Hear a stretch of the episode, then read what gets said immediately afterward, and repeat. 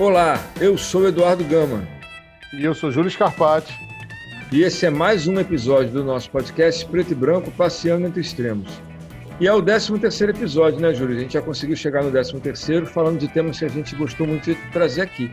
A gente já falou de cinema, já falou de física quântica, já falou de é, comportamento de cães e gatos de humanos. Esse né? foi incrível, hein, cara? De comportamento de cães e gatos. É, me, me, surpreendeu positivamente, porque eu achei que a gente ia numa direção e o nosso convidado deu um baile na gente. Foi maravilhoso. Foi demais. E assim, uma coisa que eu fiquei pensando, a gente já falou sobre isso também, eu acho que qualquer tema que a gente venha trazer para cá, ele não vai se esgotar, obviamente, né? Quem somos nós com a pretensão de esgotar um tema num episódio de uma hora e meia, de uma hora, né? Ele não vai se esgotar.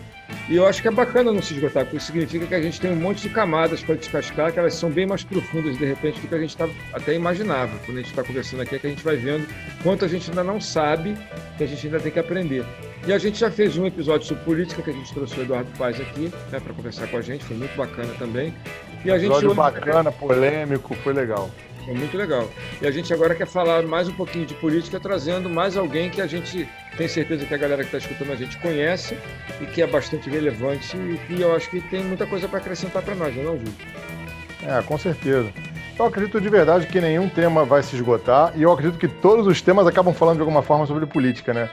E pensando de fato na política, na política em si, na ciência política, é, mesmo que a gente pense que um tema se esgotou, a gente no mínimo vai ter um outro ponto de vista. E é o que eu acho que acontece hoje. A gente conversou com o Eduardo Paz no último episódio, como você citou, e agora a gente está trazendo o nosso convidado Marcelo Freixo, que dispensa apresentações, então me sinto super à vontade de, fazendo esse preâmbulo de que o nosso objetivo com os convidados é olhar a partir de uma visão da ciência, de que quer perguntar, de que quer questionar, quer entender é, todos os temas que a gente aborda, é, passar diretamente para o nosso convidado fazendo uma pergunta e que ele se apresente, porque eu penso que ele vai falar de si e do que a gente quer saber muito melhor do que eu mesmo. Bom, então, considerando esse, essa conceituação que eu, que, eu, te apresentei do podcast, de tentar entregar para as pessoas um pouco mais de informação, um pouco mais de, de, informação estruturada. E como você é professor, você é professor de história, não é? De formação. Sim, claro. Imagino que você vai conseguir entregar isso de forma mais didática e com muita propriedade. É, da forma como você quiser expor isso, é, Marcelo, uma primeira diferença, porque você se posiciona à esquerda, o pessoal é, par, é partido socialista, socialista e liberdade. E liberdade. E aí a palavra liberdade e liberalismo já começa a confundir a cabeça dos desavisados. Então, é, se você pudesse, inicialmente, para a gente startar e depois entrar em perguntas talvez mais aprofundadas, criar uma diferença muito simples entre capitalismo e socialismo, liberdade e liberalismo, direita e esquerda. O que a gente está vivendo hoje, eu nem acredito que seja nem direita nem esquerda em alguns âmbitos do governo do Estado do Rio de Janeiro e do governo federal. Eu acho que isso já extrapolou qualquer coisa, mas de alguma maneira isso acabou, isso acabou sendo eleito. Por, e eu acredito que seja por causa dessa confusão. A não compreensão da ciência política faz com que pessoas se posicionem muitas vezes contra si próprias. A população votou em algo que joga contra elas. Então, o que eu gostaria que a gente conseguisse atingir nesse episódio? alguns níveis de esclarecimento para fazer as pessoas entenderem. É, ah, tem gente que fala não existe direita e esquerda, é tudo a mesma coisa. Então a gente acaba ouvindo que político é tudo igual, política é sempre a mesma coisa, nada muda, nada mudará. E talvez ampliando um pouquinho a percepção da, dos conceitos políticos e das práticas políticas possíveis dentro da realidade que a gente vive, a gente consegue dar uma orientação de quais passos devem ser dados por essa população que é eleitora mantendo o conceito democrático, que está em risco, diga-se de passagem, é, para que a gente possa vir transformando isso no tempo. E esse ano tem eleição no Rio de Janeiro, então, por isso, tanta urgência em falar disso, entendeu? Gostaria que você pudesse dar um esclarecimento para a gente dessa diferenciação, em que lugar você está, por qual motivo você escolhe estar onde está, e qual benefício isso traz na teoria e qual benefício a gente consegue trazer na prática política. Bom, então vou a provocação que você me faz, Júlio, já me permite falar durante 50 minutos. Eu não vou fazer isso, mas. mas, enfim. Mas a gente está aqui, tá aqui para te ouvir. A minha opinião nesse momento não importa menos que a tua, porque você está lá no dia a dia. Vocês me interrompam a hora que vocês quiserem, a gente vai, vai batendo papo aí, sem problema. Vamos lá. Bom, eu é, sou Marcelo Freixo, deputado federal, do, eleito pelo PSOL. fui deputado estadual três mandatos no Rio de Janeiro, né? É, então, cumpri três mandatos de deputado estadual, fiquei à frente. Então, fiquei 12 anos como deputado estadual, dos quais 10 anos eu presidi a Comissão de Direitos Humanos é, da Assembleia Legislativa, né? E eleito deputado federal é, nesse último, é, nesse mandato em curso. E sou professor de História, trabalhei 20 anos direto em sala de aula, continuei dando aula depois de eleito deputado estadual, inclusive, e tive que parar de dar aula, porque a minha profissão, na verdade, não é ser deputado, a minha profissão é professor. E dei aula muitos anos, muitas escolas. É... E só parei de dar aula por conta das ameaças que comecei a sofrer no início do meu primeiro mandato de deputado estadual, é, da CPI das milícias. Eu comecei a ter que andar com escolta, com, né, com gente armada, e aí uma rotina nas escolas ficou impossível, porque eu passaria a colocar os alunos e a própria escola em risco. Né?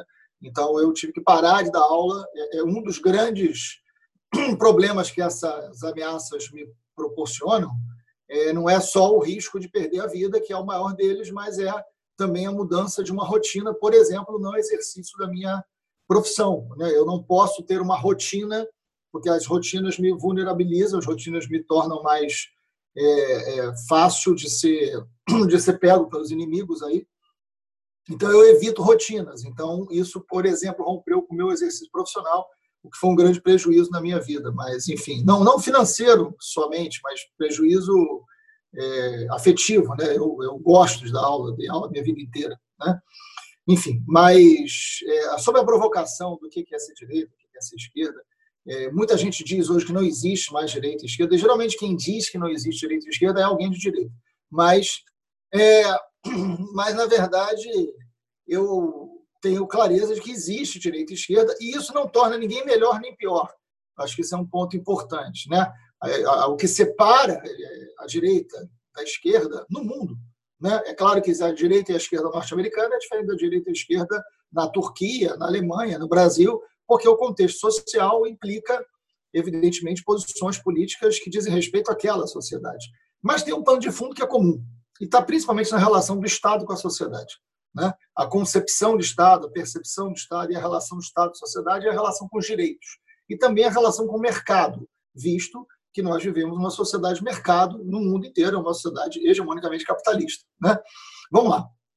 É, primeira coisa que eu queria falar sobre a ideia de direita e esquerda é que isso não separa quem é honesto e quem não é honesto. Isso não separa é, quem é ético e quem não é ético. Tem gente honesta e ética na direita, tem gente honesta e ética na esquerda. Tem gente que não é ético na esquerda, tem gente que não é ético na direita. Né? Tem gente que não é honesta na esquerda, tem gente que não é honesta na direita. Não é o comportamento é, que separa é, o comportamento nem humano, nem ético, nem é, libertário, que separa a direita da esquerda. Né? Então, não é, não é essa a ideia que, que deve ficar na cabeça das pessoas. Né? Você, por exemplo, é, Júlio, usa um anel de tucum, se não me engano, é isso que você está usando na sua mão. Né? É, ao olhar isso, já é um símbolo que te identifica e te coloca em algum lugar. Né? Porque o anel de tucum é, ele é um, um, instrumento que foi muito usado é, originalmente do, dos indígenas e absorvido pela teologia da libertação, né? que é uma vertente dentro da igreja considerada uma vertente da esquerda da igreja. Né? Isso não os torna mais ou menos cristão né? mas é um olhar de mundo, é uma visão de mundo, é uma percepção de mundo. Né? É, e isso já são símbolos que nós vamos, evidentemente, nos identificando enquanto sociedade. Né? É, enfim, então, isso para dentro da igreja, existem posições mais progressistas, mais conservadoras, são visões de mundos numa mesma religião que são diferentes. Isso também pode separar um pensamento de esquerda e um pensamento de direita. Ser de esquerda e ser de direita não tem necessariamente a ver com partido político, tem mais a ver é, com uma visão de sociedade, uma percepção de sociedade, como você se relaciona com a sociedade e como você a encara, né, projeto de sociedade. Né? Acho que isso é bom, porque nos coloca num debate menos pragmático da ideia de que partido é melhor do que o outro por ser de direita ou por ser de esquerda. Enfim, então esse é um, esse é um, um pontapé inicial que eu acho que é importante que a gente entenda. Né? Eu acho que o governo Bolsonaro, porque não tem como não falar dessa tragédia, desse acidente histórico que a gente está vivendo, né? o, o governo Bolsonaro ele não é um governo de direita. Eu quero separar isso. Né? Então, eu tenho respeito e eu tenho muito diálogo com os setores da direita mas com setores da direita do campo democrático, setores da direita que têm projeto, setores da direita que pensam diferente de mim em vários pontos, mas que compõem um, um, leque da democracia. Porque quando a gente fala em democracia, só existe democracia porque existe diferença. A exigência da democracia se dá na existência da diferença. Se não tem diferença, a democracia não se faz nem necessária, porque a democracia são as regras do convívio da diferença. O governo Bolsonaro ele não é isso. O governo Bolsonaro é de uma extrema-direita, como existe em vários outros lugares do mundo. A extrema-direita não é só uma questão de um posicionamento. A extrema-direita dialoga com crime. Crime de calúnia, crime de difamação, que a gente agora está chamando de fake news, crime de homofobia, crime de racismo. Aí não é uma opinião.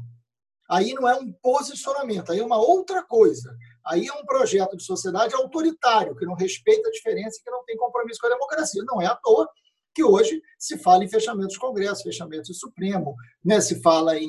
Hoje a gente tem um governo que distribui mais armas e munições do que respirador durante uma pandemia, porque se vê na ideia do conflito e da eliminação do outro, ou seja, não há o espaço sagrado da diferença, há a necessidade de eliminar o diferente.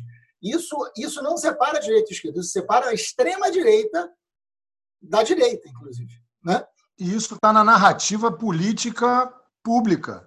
Fala Sim. isso publicamente e não acontece nada. Eu só quero fazer esse parênteses que isso me chama a atenção de uma forma absurda, mas segue no teu raciocínio. O que eu estou falando aqui não é nenhuma interpretação. Claro que é o que eu acho, mas isso é muito. Falar de fechamento do Congresso, fechamento do Supremo, está escrito nas faixas, não sou eu que estou inventando, né? não sou eu que estou interpretando, isso é dito. Né? Falar em distribuição de armas e munições, só para vocês terem uma ideia, quem está nos assistindo, no mês de maio, a sociedade civil comprou um milhão e meio de cartuchos de munição se você somar todas as polícias, todas, todas as polícias militares do Brasil, todas as polícias civis, toda a Polícia Federal, Rodoviária Federal, é, Polícia Legislativa, se você somar todas as polícias, as polícias inteiras do, do Brasil compraram 1 milhão e 300 mil cartuchos. A sociedade comprou um milhão e meio. A sociedade tem mais munição do que as polícias todas juntas. Isso aconteceu no mês de maio. São 2 mil cartuchos comprados por hora no Brasil. No momento da pandemia, como se o cartucho de arma letal fosse hoje a coisa mais importante a ser distribuída na sociedade. E não testes e não né é, é, e não é, enfim é, máscaras que enfim nem o presidente usa né e vetou inclusive a obrigação do uso de máscara nem leitos. É essa essa essa loucura né que de, de inversão completa dos papéis. Isso não separa direita e esquerda né? Isso separa uma extrema direita violenta antidemocrática da política Aí eu acho que entra um outro debate que é importante, que é o debate da, do lugar da política, que você também me provocou, eh, Júlio. É, o Bolsonaro ele não ganha uma eleição por ele ser de direita. Ele ganha uma eleição por ele conseguir construir uma imagem de que ele não era político. Inclusive, a direita sai derrotada da última eleição, tanto quanto a esquerda. Se você olhar para o PT e para o PSDB, que foram os dois principais partidos da esquerda e da direita que duelaram nas últimas décadas, né? Isso também é importante. Assim, eu não sei qual é o perfil de idade, imagino que sejam jovens que estão assistindo em sua maioria. É, é importante ter concepção histórica, né? A sociedade não começa a partir do momento da nossa memória. A sociedade ela é anterior.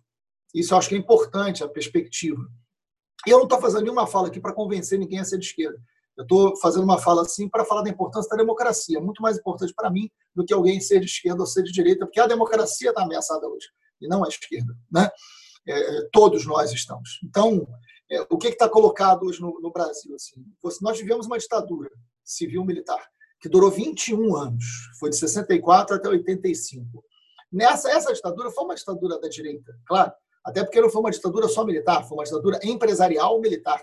O golpe se deu com o apoio de um setor empresarial, né, com os militares como instrumento. Houve uma, um aumento muito grande da desigualdade social, uma acumulação de riquezas, né? Durante a ditadura, práticas de muita corrupção durante a ditadura. Tudo isso é absolutamente comprovado. Leiam os livros do Hélio Gaspari, quem quiser entender o que eu estou dizendo, e tantas outras é, biografias sobre isso. Enfim, isso lá. é dado histórico, não é opinião, né? Isso é Exatamente. dado histórico. É. É, quando a gente sai da ditadura, na década de 80, é um momento de muito desejo de participação, de muito desejo de democracia, é um momento das diretas já, é um momento de organizações de movimentos sociais muito mais fortes, associações de moradores, havia um cunho de participação. É um momento onde era muito difícil ter um jovem que não fosse de esquerda. Né? E porque isso é um contexto histórico. O contexto histórico da década de 80, que era uma década que se falava em liberdade, em participação, em vitória contra a ditadura, na democracia. Né? Nós vivemos uma polêmica essa semana agora, que foi o Bolsonaro vestindo a camisa do Corinthians, que era a última camisa que faltava para ele vestir. Né? Ele já tinha vestido de todos os outros clubes, faltava do Corinthians. Isso gerou uma repercussão muito grande. Né? Foi o Marcelinho Carioca que levou lá a camisa, o Casagrande teve uma reação, eu adoro o Casagrande, quero deixar claro aqui, o Casagrande teve uma reação muito boa, porque o Casagrande tem muito mais identificação com o Corinthians do que o Marcelinho, e ele falou: ninguém fala em nome dessa camisa, mas essa camisa está associada à democracia. Né? E o Marcelinho, inclusive, pela notícia que ele perdeu um patrocínio que tinha por conta disso, a torcida do Corinthians reagiu. Né? Por que, a torcida do Corinthians é tão identificada à democracia? Porque na década de 80 teve o doutor Sócrates, né? teve Casa Grande, né, teve né, um, um, time que, na luta pela ditadura, se misturou com o posicionamento político pela democracia, a democracia corintiana. Né? Isso, isso entrou em todos os lugares da sociedade. Foi um movimento muito bonito aquilo ali, né, da democracia corintiana, falando. Isso era a década de 80, né, que eu vivi muito intensamente, mas tem muitos jovens que estão nos assistindo que nascem na década de 90. E, e, em alguns momentos parece que a sociedade começa na década de 90, mas a década de 80, todos os jovens, praticamente, eram jovens de esquerda. Porque isso era um contexto social muito forte. Aí você tem a década de 90, onde eu dei muita aula na década de 90, onde isso também é muito forte, e até que o PT ganha a eleição. Né? Em 2002, o Lula ganha a eleição, o PT ganha a eleição, é governo no Brasil, com dois governos Lula e um governo e meio é, da Dilma, e aí tem toda uma geração que tem uma um outro contexto social, que é a ideia de uma esquerda que já está no poder. Então isso muda assim, de geração para geração, esse sentimento, essa percepção, esse simbolismo né, do que é de esquerda, do que é de direita, tem muito a ver com o contexto social. Né? Então é importante que quem está nos assistindo é, tente entender também que não é só um sentimento, isso é uma visão de mundo, isso é um projeto de sociedade que tem a ver com o mundo que você está vivendo com as contradições do mundo que você está vivendo. O Bolsonaro não ganha uma eleição por ser de direita. Ele sempre foi de Bolsonaro é deputado há 30 anos, aliás, é um deputado muito inoperante. Né? Por 30 anos ele foi deputado, o seu filho é deputado estadual, conviveu comigo na Assembleia Legislativa, outro filho é vereador e outro filho foi eleito deputado federal. Eu não vejo nenhum problema nisso. Agora, eles defendem uma extrema direita. E o Bolsonaro ganha uma eleição onde a direita e a esquerda são derrotadas, porque a política é derrotada. Nós tivemos um momento muito crucial para a gente entender o que está acontecendo, que é 2013. Todos nós aqui, né, Eduardo, você, Júlio, é, todo mundo viveu aqui esse, esse 2013 muito intensamente. O 2013 é um momento onde esse sistema político representativo, pós-ditadura, ele entra em colapso. Nós tivemos uma ditadura que acaba em 85, nós tivemos uma ascensão dos movimentos sociais, uma ascensão de um desejo de esquerda muito grande que chega na vitória do Lula, e nós tivemos antes disso a era FHC, que é uma era onde essa direita é, é liberal está no poder, né? O FHC tem dois governos ali, e depois você tem os governos Lula e o governo do PT. Isso é um jogo da democracia, né? É, este modelo pós-ditadura dessa nova república, ele entra em colapso em 2013. Em 2013 é a primeira manifestação em épocas de internet então, é a primeira manifestação em massa convocada não por movimentos sociais ou por convívio partidário ou convívio, não é um grêmio, isso é a convocação pelo Facebook. Isso muda tudo. Isso muda tudo. Né? Tanto é que porque você tem uma diversidade nas ruas pedindo coisas diversas e não um movimento organizado por um grupo com uma determinada pauta. É algo novo. E é algo que tinha uma coisa em comum. Originalmente, 2013, era de esquerda a pauta. A pauta era contra a violência policial, contra o aumento da passagem, contra as empresas de ônibus, pela mobilidade urbana. Isso não é uma pauta da direita, né? Essa é uma pauta da esquerda, é uma pauta progressista. Né? É uma pauta progressista. Mas aquilo era muito grande e aquilo se perde. Como aquilo acontece no governo da esquerda, e o governo da esquerda reage muito mal a 2013, o governo da esquerda não sabe reagir a 2013, não consegue dialogar. Era Dilma no momento, né? Era Dilma no momento. Sim, e aí isso, isso é, faz, de alguma maneira, aquele movimento se voltar contra a esquerda e crescer ali um movimento mais de direita. Mas fato é que há uma bomba de destruição em massa jogada sobre a política, que mata a direita e mata a esquerda, mata todo mundo que está na superfície.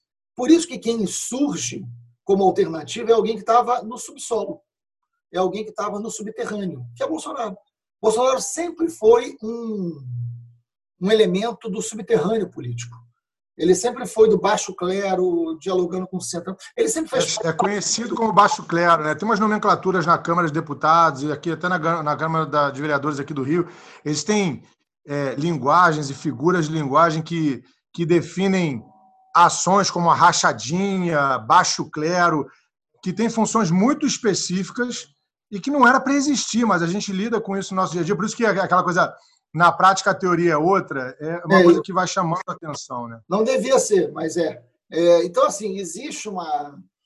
O Bolsonaro ele fica 30 anos no Congresso, 28 anos no Congresso, onde ele foi membro dos partidos políticos do Centrão. Ele foi durante muitos anos do PP, o mesmo partido que hoje é o partido principal do Centrão, levando o Centrão para o seu governo, e foi o partido do Paulo Maluf.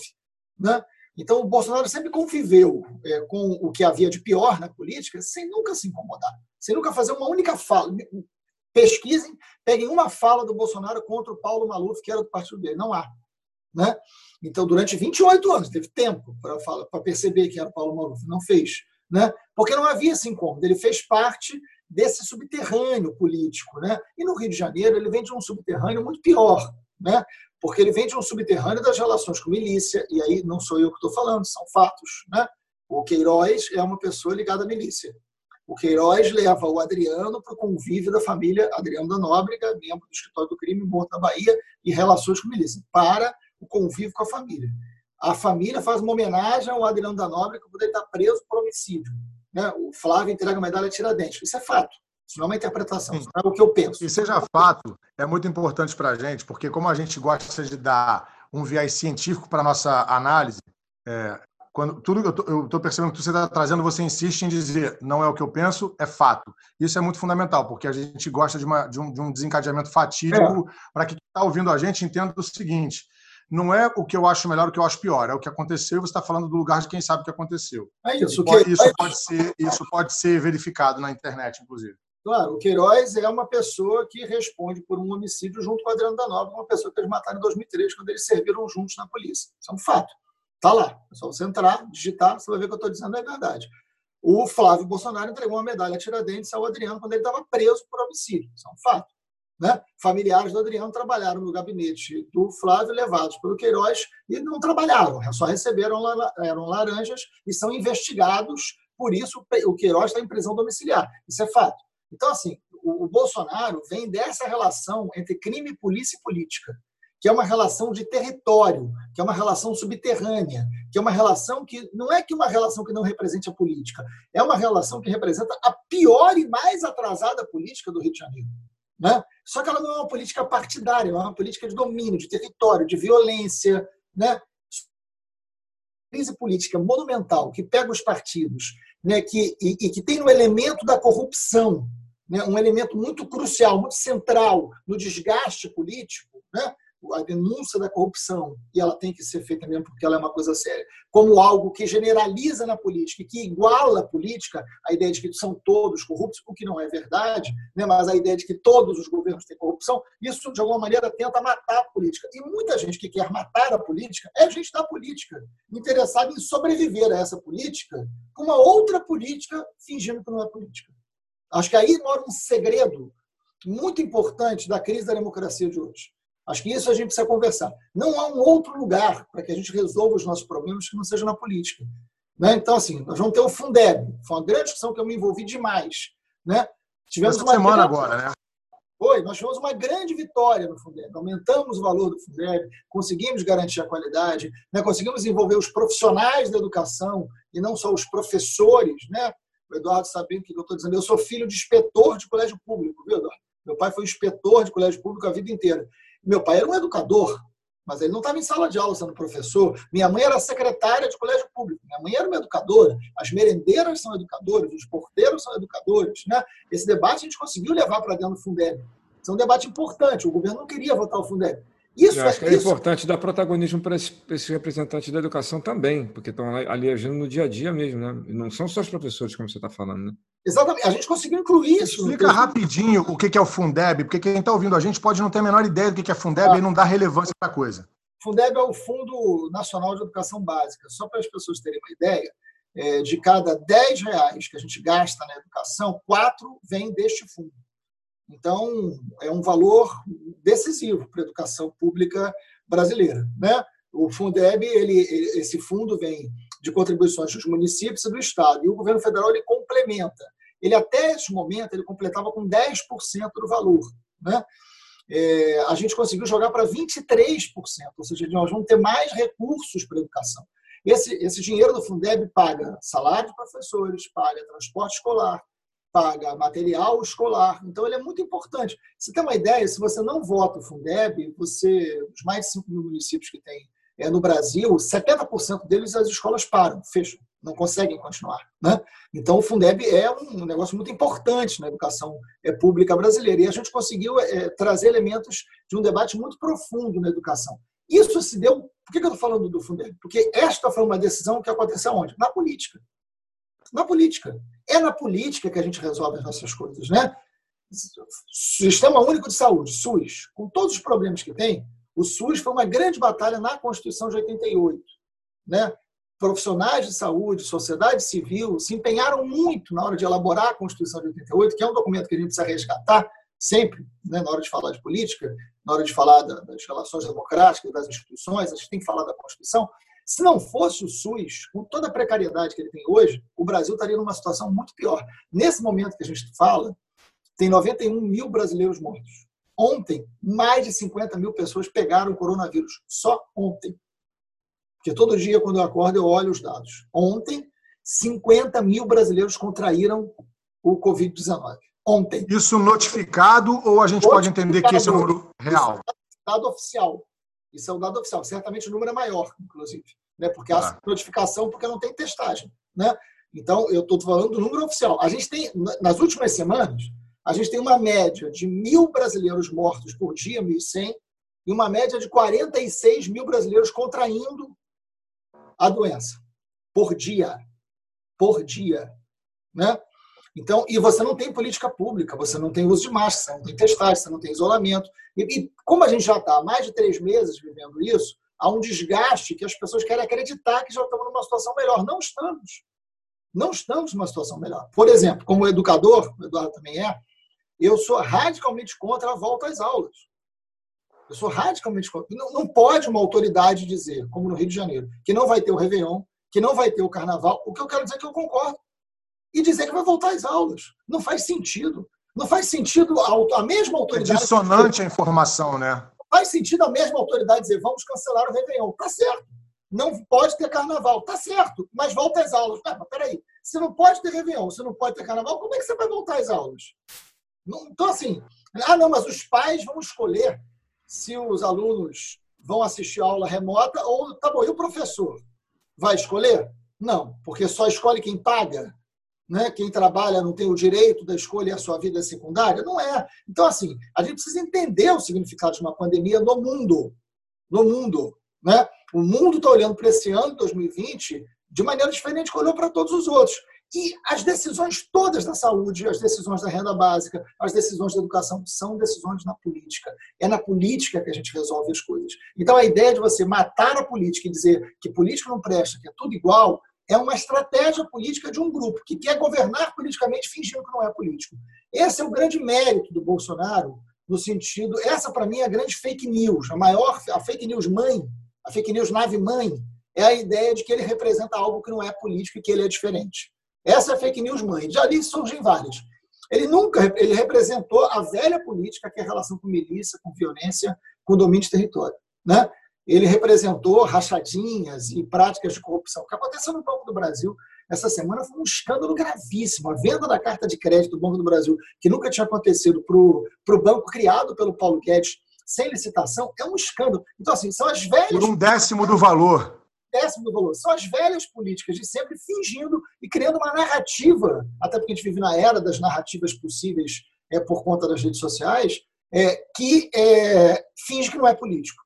Então, acho que a gente precisa trazer de volta a centralidade do debate político. E, para isso, tem que existir direita, tem que existir esquerda, porque tem que existir diferença.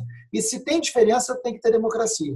Né? O governo Bolsonaro ele é uma ameaça à democracia, porque ele vive da ideia de eliminar o outro, eliminar o diferente. Então ele não é da direita. Então quando eu digo que eu respeito a direita, eu não estou falando da extrema direita, que é violenta, que é racista, que quer eliminar a democracia, que fala em fechamento das instituições. Eu estou falando do, do, pensamento, da disputa de pensamento, da disputa de projeto. Ah, mas é corrupção. A corrupção se enfrenta com transparência, a corrupção se enfrenta com lei, a corrupção se enfrenta, tem mecanismos de enfrentamento da corrupção. Né? Agora, não vem me dizer que no governo Bolsonaro não tem corrupção, porque não é isso. Assim, não. não é isso que separa direita e esquerda. Né? Enfim, me alugei Para fechar, esse, fechar esse tópico, eu queria fazer só uma amarradinha, depois eu quero passar para o Dudu, que ele está cheio de perguntas para fazer. Então, o que você trouxe uma palavra aqui de, de guerra de narrativa ou narrativas possíveis nas redes sociais. Eu aprendi muito sobre narrativa no curso que eu fiz lá com o pessoal, com a Adria de Aguiar, que é uma das fundadoras do Mídia Ninja, que se tornou uma grande amiga minha, gravou um podcast com a gente sobre antirracismo. E nesse contexto, né, eu comecei a minha provocação falando: as pessoas não entendem o que é direita e esquerda. Normalmente, hoje está dito que não existe direita e esquerda. Existe uma política que se diz não política, que foi o que talvez tenha ajudado a eleger o Bolsonaro. Tudo isso são guerras de narrativa. Não tem direita e esquerda. Eu sou outlier, não sou da política. É, liberalismo, essa palavra é uma palavra que é audível, mas ela, o que, que ela representa? Ela me representa. E aí, quando você fala assim, as narrativas possíveis na internet, é um pouco disso que eu quero falar. É, o que eu estou entendendo é o seguinte: o Bolsonaro se posiciona como apolítico, mas ele não só é político, como ele é o que se chama de a pior política. Mas quando eu olho, eu digo, bom, corrupção para mim não é política, violência para mim não é política. O que o Bolsonaro representa de verdade parece que não é política. É algo muito pior, porque política é diferença, política é inclusão, política é debate, política é construção a 200 mãos. Parece que o que ele está propondo realmente não é política. Mas não é uma não política boa, é uma não política muito ruim, porque se está associado, como você diz, baseado em dados, que está associado ao crime, e nesse caso, por exemplo, um caso escrachado, a venda de um pacote de crédito do Banco do Brasil de 3 bilhões de reais por 300 milhões de reais para um banco privado que, por acaso, tem ligação com o atual ministro da Economia. É, por mais é, remota que seja a ligação, existe uma ligação. Então, tudo isso faz parte de um contexto que de verdade não é política. A gente precisa ajudar as pessoas a entenderem, então, o que, que é a política? A política é isso, é o acordo, a política é a negociação, a política é a diferença de ideia. A política talvez seja isso. Eu estou falando o que, que eu estou entendendo do que você está me dizendo. Uhum. E que quem se diz hoje não representante da política, então não deveria estar tá lá, porque se você está lá para não fazer política, você está no lugar errado. Claro. É, e talvez a proposta, a proposta que está sendo dada ali realmente é uma proposta não política. Mas aí, para fechar, sobre as narrativas, quais são as narrativas possíveis? O meu convite no podcast era para isso, para entregar narrativas que consigam fazer compreender. Porque, por alguma razão, né, o cara está lá. Né, esse governo do PSL foi eleito e elegeu a carro disso muitos, é, muitos estados e muitos a bancada lá do, dos 513 deputados federais, como você diz, hoje somos 134 da esquerda contra 300 e pancada lá, que são representantes é, que estão mais na base do governo, e muitos foram eleitos a cargo disso por causa de uma narrativa. Qual é a nossa estratégia narrativa para explicar se o que a gente diz que faz traz mais benefício para a população de maneira geral? Que narrativa é essa que a gente não encontrou ainda ou que a gente está buscando e está construindo para poder entregar a informação do jeito que ela é? Ó, isso não é política e por isso não serve, isso aqui é política e é o que tem que ser. Porque, como você diz, a esquerda e a direita perderam na última eleição federal e a gente está indo para uma eleição municipal, aonde até por conta, que loucura, né, do aumento lá que foi conseguido pela oposição do valor do, do benefício, do auxílio, que era proposto, do auxílio emergencial, que era proposto por 200, foi aumentado para 600, e para quem não tem informação, isso cria uma percepção de melhoria de vida, o, o, Eduardo Moreira fala isso, né? Que crise é essa que a gente vive que 600 reais muda a economia do, do, do da microeconomia lá do, da população. Um auxílio de 600 reais mudou a microeconomia e talvez isso crie um ganho de percepção do atual governo. Que narrativa tem que ser proposta? Entendendo isso que você está trazendo, essas diferenças direita e esquerda existem sim, ponto política é isso e não aquilo, mas aquilo não é melhor por não ser política, pelo contrário, é muito pior e não deveria existir. Mas por alguma razão é o que está convencendo o povo e a galera lá na porta de saída da urna vai lá e vota. Deixa eu só fazer, eu quero ouvir o Eduardo também, mas só para dar um, ponto, assim, é, política a gente precisa fazer com maturidade, e maturidade não tem a ver com idade, né? É, vou dar um exemplo, assim, debate da economia, né? Eu fiz economia antes de fazer história. mas eu sou professor de história, não sou economista. É, o contexto social ele muda. Por exemplo, eu, eu converso muito com Armínio Fraga, que está longe de ser uma pessoa de esquerda. Né? Eu conversei, eu fiz uma live grande é, num programa com o André Lara Rezende, é uma pessoa que eu tenho muito respeito, que foi um economista importante do governo Fernando Henrique Cardoso, uma das pessoas responsáveis pelo Plano Real, né? foi presidente do BNDES, no governo Fernando Henrique Cardoso. É, e eu tive assim, 99% de acordo com a André Rezende no momento de avaliação da economia atual. Né? É, talvez se a gente conversasse na década de 90, a gente não teria o acordo que nós temos hoje. Conversei com a Mônica Debord, né? longamente, fiz uma live com a Mônica. A Mônica defendeu a renda básica igualmente como eu defendo. Né? A Laura Carvalho, que é uma amiga minha é, é muito grande, pessoalmente. Né? Com a Laura eu sempre tive mais acordo. Mas por que eu estou falando isso? Eu estou pegando pessoas de origem de pensamento econômico diferentes e que hoje, todos esses nomes que eu estou falando, estão defendendo a renda básica, que é uma grande é, tarefa que eu, particularmente, tenho. Eu estou na comissão da renda básica, de criação da renda básica. Né?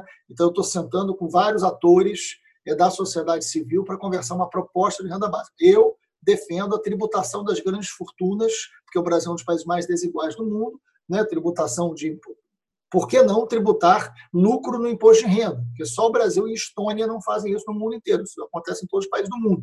E eu quero que vá desse dinheiro, esse dinheiro específico, pegue e vai direto para uma política de renda básica para melhorar a economia para todo mundo. Então, estou dando um ponto que o contexto social está me fazendo uma pessoa de esquerda defender algo que vários setores que teriam um pensamento mais liberal em outra época, pelo processo da pandemia, da crise, do acirramento da desigualdade, defenderem a mesma coisa que eu estou defendendo.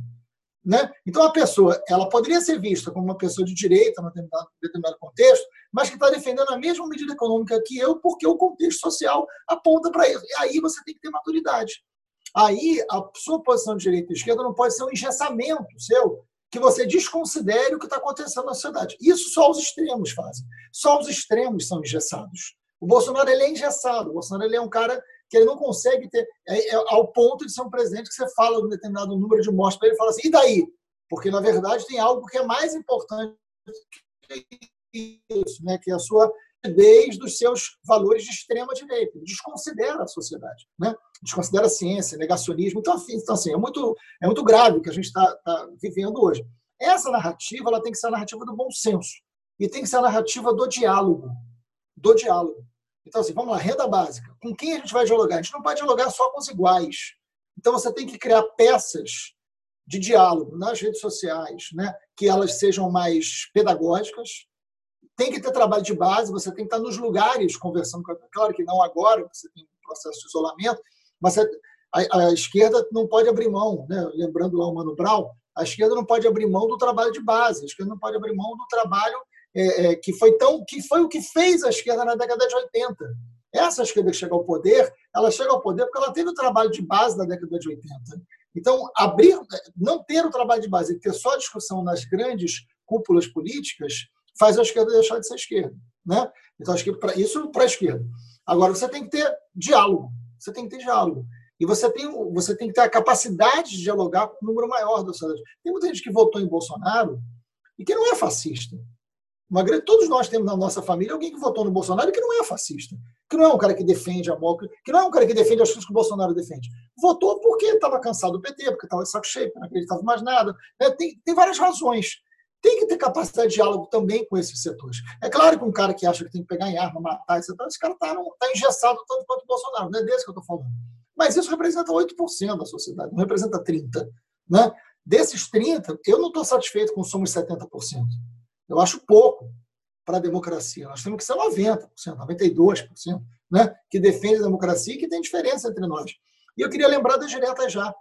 A Direta Já, na década de 80, tinha todo mundo que era diferente no mesmo palco, dizendo temos que vencer a ditadura, tem que ter eleição. Quando tem eleição, vai cada um para um lado e disputa o seu projeto. É isso que a gente está vivendo hoje. Hoje a gente tem que viver um momento onde a gente tem que ter um palanque para dizer o seguinte, gente, vamos salvar a democracia, vamos salvar as instituições, vamos fazer a sociedade funcionar, vamos fazer as pessoas poderem conviver sem se matar, sem agredir, sem mentir uma sobre a outra. Né? Não dá. Não, não dá para pegar um youtuber que você é, é, contra e dizer que o cara é pedófilo para tentar destruir o cara. Isso é muito violento, isso é muito grave. Isso é muito tá grave. acontecendo com, com Felipe Neto. Neto. É o Felipe, é, Felipe Neto. Felipe Neto é um baita comunicador, é uma pessoa que tem o direito de ter opinião política dele, seja lá qual for. Sabe? Aí você tem um ataque desonesto, criminoso, que vai para a porta da casa sabe, do, do, do, do rapaz para acusar de pedofilia. Isso é um negócio que não tem o menor sentido. Sabe? Aí todo mundo passa a ser pedófilo, passa a ser comunista, criminoso. Sabe? Então, isso não é saudável. Isso não é bom para ninguém. Então, assim, é, vencer a política do ódio e trazer para a política da democracia, da diferença, é um desafio de todos nós nesse momento. Acho que esse é o eixo da narrativa que a gente tem que ter agora. Tá acontecendo. Última pergunta. Isso tem que acontecer de cima para baixo. Está acontecendo no, nos partidos políticos? Em parte, não é tudo igual, né? Eu acho que está tendo muito debate. Eu acho que hoje a gente consegue ter ideia de frente acontecendo, mas tem limites ainda. Eu acho que essa eleição municipal vai ser muito importante e depois a gente entra numa discussão em outro nível para 2022. Eu só espero que em 2022 a gente não cometa os erros de 2018. Marcelo, eu achei muito legal quando você falou, lá atrás, no começo da sua fala, quando você estava respondendo a provocação do Júlio dessa, dessa, desse dualismo direita-esquerda, que você usou como exemplo a teologia da libertação. Né? Eu, quando fui falar de mim, eu falei assim, acho que eu vou dizer de onde que nasceu meu, minha, né, minha, minha conexão com a esquerda, que foi exatamente aí. Porque lá na década de 80, você já falou bastante né, de como foi um período importante na história da gente, era o período que eu estava lá na adolescência, já né, caminhando para a juventude, e eu fazia curso com Leonardo Boff, eu era da Juventude Franciscana, que era um movimento dentro da Igreja Católica que nasceu né, dentro da teologia da libertação, que era muito ligado, conectado com a esquerda, porque tinha um pensamento. Eu, eu, naquela época eu me lembro, assim, quando eu vou me lembrar dessa época, havia uma, uma lembrança emocional sempre assim: a América Latina era uma coisa só, a gente era um povo só, tinha muito esse discurso, ainda tem, né? Mas claro. assim, você se sentia conectado com gente que você nunca viu, porque tinha como uma missão de colocar trazer o reino de Deus para cá, porque o reino de Deus era esse reino de igualdade, de, de, de não opressão, de divisão. Então, você tinha todas as pautas da esquerda trazidas para dentro da, da, da, discussão da teologia da libertação. E dentro da Igreja Católica, que pode ser hoje enxergada como talvez né, uma ala mais conectada com a esquerda do que com a direita, dependendo de onde você olha, que é o que você está falando. Você pode olhar também para os movimentos da renovação carismática, que, em tese, estariam muito mais ligados à direita do que à esquerda. Se você for separar, dependendo de, de, da igreja, esses dois, esses dois movimentos. Então, acho que existem nuances aí que a gente tem que tomar cuidado exatamente para não ficar nesse nesse dualismo que muitas vezes afasta a gente de refletir, de conversar. É porque o que você está colocando é isso. Né? Eu estava ligado à teologia da libertação, mas o meu colega do lado estava lá né, falando em línguas. Eu hoje não estou mais conectado com a igreja, mas enfim. Mas estava o meu colega do lado falando em línguas com um pensamento completamente diferente do meu, mas talvez aí a gente pudesse ter um diálogo e, e chegar num, num, lugar comum. Né? Essa é uma questão. Outra coisa que eu, agora isso é só uma, uma, uma reflexão, mas para trazer para você uma questão que é a seguinte: é, essa é, Hoje eu me sinto muito preocupado, e acho que é uma preocupação nossa pela conversa da gente aqui, com essa desconstrução da política, como se ela não fosse mais uma alternativa, quando na verdade ela é o único caminho possível, que é o que a gente está conversando aqui. Né? Não existe outro caminho para a gente tentar harmonizar as diferenças, porque a gente tem muito mais necessidade do que material disponível para satisfazer todas elas. Então, a gente precisa conversar para saber que necessidades são prioritárias, onde é que a gente vai apontar as soluções, como é que a gente vai usar os recursos que não são ilimitados, eles são limitados. É quase como se as necessidades fossem ilimitadas e os recursos não são assim. Então, a gente tem que conversar, tem que dialogar, tem que discutir. Mas no contexto em que, se a gente pensar na política como um campo social, que a gente pode separar os jogadores entre os políticos, que são aqueles que representam a população, que é a outra parte dos jogadores, então a gente teria dois grandes grupos de jogadores nesse campo da política: os políticos que representam e a população que é representada. Se a gente for olhar nesse campo político, os troféus estão mal distribuídos, porque, na verdade, os troféus estão todos na mão de um grupo de jogadores, que são os políticos. Então, os troféus são os próprios cargos que ocupam, né, os cargos eletivos ou não, mas os cargos também, a gente está olhando agora, por exemplo, essa grande negociação que existe entre o executivo e, e o legislativo para poder distribuir cargo e você conseguir uma maioria para poder dialogar com o Congresso. Então, na verdade, você tem aí uma distribuição de troféus. Né? Então, isso, de certo modo, quando você está no lugar de, de, de uma população que não tem esse pensamento político bem construído, que não consegue discutir isso do ponto de vista do conceito, olhando para essa situação, a tendência é, já estão os caras negociando tudo de novo. Quando pensam assim, que às vezes não querem nem saber do que está acontecendo, mas quando pensam, pensam. Então, os caras distribuindo já o, o, pegando já o pedaço deles, é tudo a mesma coisa sempre, é tudo do mesmo jeito sempre. Tem essa questão, né, que, que faz com que os troféus mal distribuídos e ligados, especialmente a esse grupo de jogadores que são os políticos, afastam a população do interesse pela política, porque nunca sobra nada para ela, só sobra para ela na época da eleição, porque é quando ela é escutada, quando ela é atendida, de certo modo, quando ela é ouvida, porque precisa do, do voto dela para colocar quem está lá disputando os troféus. Né? Essa é uma questão que eu queria que você me dissesse. Se não tem alternativa para isso, isso é papel do campo político mesmo, não tem o que fazer. Vai ser sempre assim. O papel da gente é a sociedade civil apontar para quando isso vira um exagero, ou aqueles que estão dentro do campo político, lá no papel de políticos, que enxergam isso como sendo um malefício também, ou que tentam minimizar essa condição exagerada, poder apontar para, os erros desse, dessa condição exacerbada de distribuição de troféus. Né? Essa é uma questão. Existe caminho alternativo para isso? A gente pode fazer alguma coisa dos dois lados? E outra questão é, como professor, eu acho que a política, ela, né, você como professor de história também sabe que a história se debruça sobre a política, a filosofia se debruça sobre a política. A gente tem vários campos de conhecimento que podem se debruçar sobre política, e a própria política é um campo de conhecimento em si. Mas eu não consigo enxergar isso sendo ensinado na escola. Por exemplo, eu tenho história, geografia, matemática, química, biologia e política. Eu acho que o discurso político ele está ali dentro do de todo mundo. Na verdade, a prática política ela se, é, ela se realiza na sala de aula, na relação do professor com o aluno, ela se realiza nas representatividades que existem dentro da escola. Né? A minha pergunta é: como é que a gente faz para poder trazer o nosso jovem para uma valorização desse papel da política mediante essa situação que a gente vive, em que a política é quase que desconstruída como sendo uma alternativa. A gente não consegue trazer isso para dentro da escola. o Colégio Pedro II, por exemplo, que você conhece bem, né, é um colégio que tem esse discurso, que não é um discurso político, é o um discurso da política que tem que fazer parte da construção da educação. Né? Ah. Mas por, por que constrói cidadãos que são um pouco mais é, reflexivos, que têm um pensamento crítico mais bem colocado, são acusadas de escolas doutrinárias, que levam o cara para pensar marxistas, que é como se a gente tivesse aula de marxismo dentro da escola, que é uma aberração. Porque, na verdade, o marxismo é um pensamento filosófico e, sociológico que a gente está discutindo porque faz parte do conceito que, a humanidade construiu e que a gente quer discutir também, como todos os outros. Né? Mas, assim, e como você debate liberalismo, você estuda Exatamente. Marx como você estuda tantos outros pensadores liberais. Sim, não é, não é uma exclusividade, mas também não é, né, não é uma, um posicionamento político ensinar sobre Eu isso. Eu sempre né? me pergunto cadê essa juventude marxista nas eleições, é, né, cara? Se é, foram doutrinados, cadê eles? Eu sempre Então, só para concluir, a minha pergunta é é, o que, que a gente consegue fazer dentro de uma escola, se é possível fazer alguma coisa, para a gente poder trazer essa, essa vontade de falar sobre política para o aluno. Porque eu não estou falando do Pedro II, não, porque lá isso já é quase uma coisa que, é, que nasce dentro da escola mesmo, porque é, é natural no nosso, na nossa prática. Mas eu digo de um modo geral, como é que a gente traz isso mediante um, um, um grupo da sociedade que acha que a escola é só para ensinar conteúdo, que a gente não tem que falar nenhum tipo de, de, de pensamento político, como se a política não tivesse na própria prática. Né? Existe uma alternativa para isso também dentro da escola? Acho que esse é o grande debate que a gente tem que ter sobre o modelo de sociedade. Porque, por exemplo, quando você fala direita e esquerda, a pergunta original da nossa conversa, é, isso é um posicionamento de visão de sociedade, não é, não é só partidário. Né? Isso tem a ver com como você educa seu filho, como você se relaciona com a sua vizinhança. Isso é mais cotidiano, inclusive. Nós vivemos uma sociedade de mercado. E vivemos um país, no caso do Brasil, um dos países mais desiguais do mundo. É, o Brasil é, pelo índice de Gini, né, o oitavo país mais desigual do mundo. Se você pegar o 1% mais rico, ele é o mais desigual do mundo. Nós acabamos de ver durante a pandemia os 42 bilionários brasileiros, são 42, os 42 bilionários brasileiros se tornaram mais ricos, eles aumentaram, ou seja, a desigualdade aumentou na pandemia. Quem é pobre ficou mais pobre e está morrendo, quem é rico foi mais rico e está conseguindo se safar. Né? Ou seja, há um lado muito perverso dessa desigualdade. O mercado vai resolver isso? O mercado vai conseguir criar regras mais humanitárias? Não, porque o mercado não é feito para isso. Né? Isso a é parte do mercado está pedindo socorro para o governo também, né? O liberalismo é, adaptado. É. Né? É. Então, assim, o, o, quando a gente fala que isso quer dizer que eu quero um Estado gigante e ineficiente? Não, eu quero um Estado eficiente, eu quero um Estado com recurso, eu quero um Estado é, com transparência, mas eu quero um Estado, eu quero política pública, porque para enfrentar a desigualdade tem que ter política pública. Por que, que eu estou mergulhado no debate da renda básica?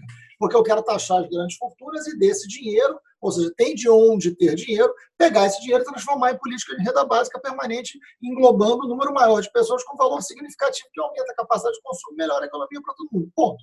Essa é uma disputa política. Isso é um olhar de esquerda? Neste contexto, esta é uma visão de esquerda que é apoiada por vários setores liberais. Né? Mas nem todos. Tem outros que acham que não, não pode, porque o mercado se ajusta sozinho. Né? A, a ideia da mão invisível do mercado, que também é estudado na escola do Adam Smith, é, ainda está na cabeça de muita gente que se diz nova, inclusive, né? hoje em dia na, na sociedade. Então, assim, esse debate é válido. É um debate de concepção de, de direita, de esquerda. Isso nasce na direita e esquerda nasce na Revolução Francesa que separava jacobinos e girondinos de um período da convenção. Quem sentava à direita, quem sentava à esquerda. E pior que o Congresso Nacional, quem senta à direita é o grupo bolsonarista, quem senta à esquerda é a esquerda. Até hoje a gente fisicamente reproduz o período mantém da convenção. Essa, essa lógica. Mantém, mantém essa divisão. É muito, é muito interessante. Mantém a divisão. Né? É, não sei se em outros parlamentos do mundo isso também acontece, mas no, no Congresso Nacional é exatamente isso. É, mas, enfim, esse debate é válido. Agora, eu acho que o que a gente precisa, na sua provocação, que é extraordinária, assim, é pensar de que maneira essa política pode ser entendida, percebida pelo conjunto da sociedade, não somente como uma disputa eleitoral, ou só feita em ano eleitoral, e não só feita, portanto, entre partidos políticos ou figuras da política. Essa é uma disputa que está no conjunto da sociedade. E aí eu acho que a gente precisa fazer com que tenha mecanismo de participação mais efetivo do conjunto da sociedade.